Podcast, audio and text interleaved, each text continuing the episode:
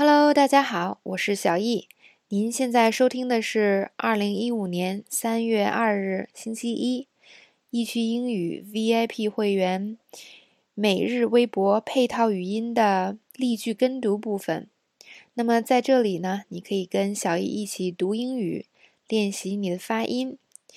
小易会朗读今天微博里所有的例句。那么每个句子呢，我会读两遍。第一遍会读正常语速，那第二遍呢会读慢一点的。那句子和句子之间我会留下空隙空间，以供大家这个有时间跟读。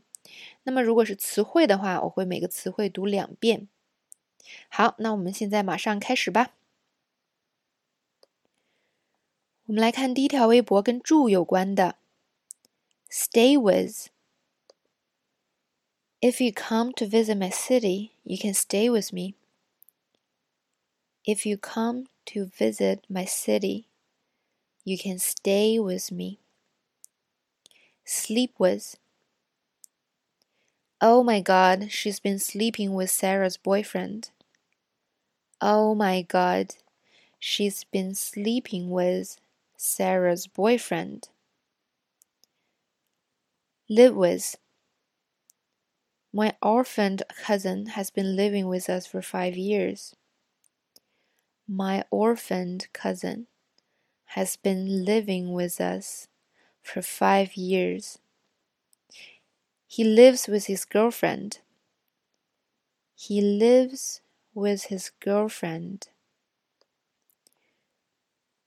Sleep over. Can I sleep over at my friend's tonight? Can I sleep over at my friend's tonight? Crash. If you don't mind, I'll just crash on your couch. If you don't mind, I'll just crash on your couch. 好，这是第一条语音。